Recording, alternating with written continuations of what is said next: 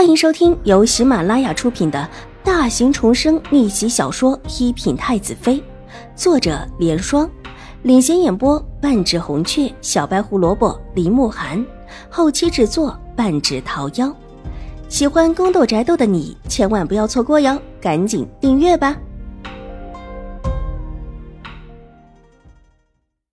第八百七十一集，你们没把东西收拾好。这上面沾了糖了，快去洗洗干净吧，也免得下次拿出来又吓坏一大堆人。后世的人洋洋得意起来，把手中的枝杈又传给了青儿。这事儿可是一件证明他们胆大心细的事儿。回去啊，就得跟人说道说道。就只是糖，兴国公府的人怎么被吓跑了？还说五小姐的东西有邪气，这分明是太夫人赏给我们五小姐的长命锁。五小姐这么大了又不能带，只能锁起来。这里面怎么会有糖？青儿一边接过了枝杈，一边不服的辩解，放在地上，用枝杈用力的敲打起来。蚂蚁们一经敲打，有的开始跑，有的开始害怕，拎起手边的水就要往上倒，被青儿伸手给拦住了。别倒，这上面有糖，一倒就没了。这可得留着证据，别到时候我们小姐受冤枉。说着，动作极快的打着蚂蚁，有蚂蚁被打死了，有几只逃跑时被路人看到了碾死，数量少了，大家也就不怕了。怎么可能因为糖冤枉你们小姐？这丫头倒是一个忠心护主的，可就是这话说的过了。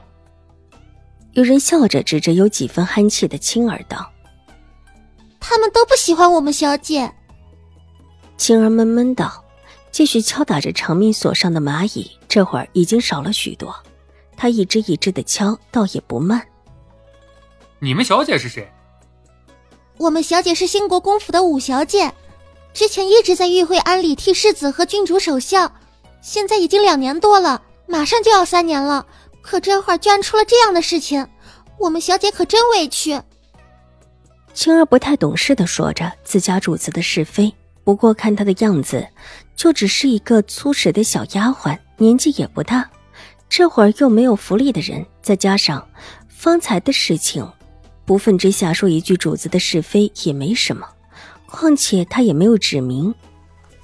兴国公府的五小姐，就是之前那位极有孝义的，才认祖归宗的那位。有人忽然想了起来，立时目光讶异的看了看远处的瑞安大长公主府的门第。明白过来，应当就是了。听闻这位五小姐认祖归宗之后，就在兴国公府待不下去了，整个兴国公府都不喜欢这位五小姐，莫不是真的？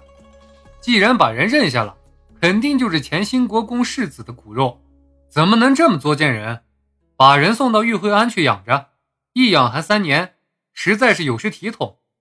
可见是真的不喜欢这位五小姐。也是一个可怜的，无父母就算了，居然连亲人都不喜的。方才这小丫头不是说，这锁是兴国公府太夫人送的，之后因为这五小姐年纪大了不能带，一直锁着。那这上面的糖，还真的有可能是……这么说，是要冤枉五小姐了。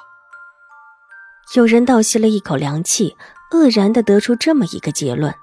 在场的许多人面面相觑，兴国公府的人可真是不地道，就只是一个小姑娘罢了，怎的就这么的容不下她，连亲祖母都会动手？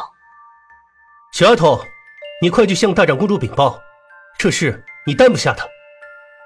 有人提醒，看起来一脸天真，还在敲打着蚂蚁的青儿。对，对，小丫头，你快去找大长公主说这事，让她看看。这长命锁，这话引得许多人的同意。看看这小丫头，就知道她主子也不是个什么有心计的。既然兴国公府的人不待见这位小姐，唯有求自己的亲祖母了。青儿有几分茫然的被人拉起来，还有好心人把她的长命锁挑到了飞到一边的盒子里去，把盒子一关，送到她手里，推着她往瑞安大长公主的方向。快去快去，去晚了可就麻烦了。青儿这时候才仿佛恍然大悟似的，急抱着盒子飞快地跑向大长公主府。跑了几步之后，又回头看向一众人等，深深地行了一礼，之后急匆匆地跑了。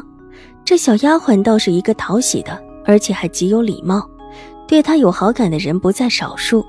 围观的众人看着她跑进大长公主府，才替她松了一口气。一时间议论纷纷，都觉得兴国公府的太夫人不慈。然后一些以往的往事也被翻出来。据说这位太夫人不喜欢清华郡主，据说这位太夫人一直搓磨着清华郡主，害得这位郡主和前兴国公世子不得不离开兴国公府。而后兴国公世子死在了外面，清华郡主找回来的时候没多久，难产下一个男孩就死了。林林总总，有人的心理暗示提醒之下，不但是新国公太夫人的一些往事。就连现在，新国公夫人原本是要嫁给前新国公世子，后来不得不嫁给了现在这位新国公的事情，也给挑了出来，惹得有些人哈哈大笑了。嫁不成哥哥嫁弟弟这种事啊，可不是什么美事儿，倒是叫人觉得是耻辱。说着说着，又说起现在这位名声极好的邵大小姐。听闻这位邵大小姐名声好，长相美，人品更佳，但这个时候说起，总是会有人提出异议。不知道是谁说了，这位邵大小姐和新国公夫人的品性很像，历史把话题越说越偏。说到后来，这位邵大小姐的品性就是表面端庄，其实都是假的，心性更是不端。有些话说着说着就偏了原来的方向。依旧留下来说闲话的几个，大多数的都是那种好事又没事干的。说起这种美人的事情，越发的起劲，早忘了起初说的并不是邵颜如。不过说美人的事情，特别是第一美人的事情，总是比之前一个小丫鬟的事情更叫人起劲一些。一辆马车停在路边，听了一会儿，里面传出一个冷冷的声音：“来人！”把人都打散了。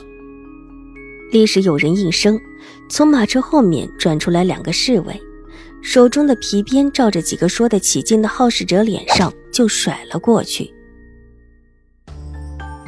本集播讲完毕，下集更精彩，千万不要错过哟。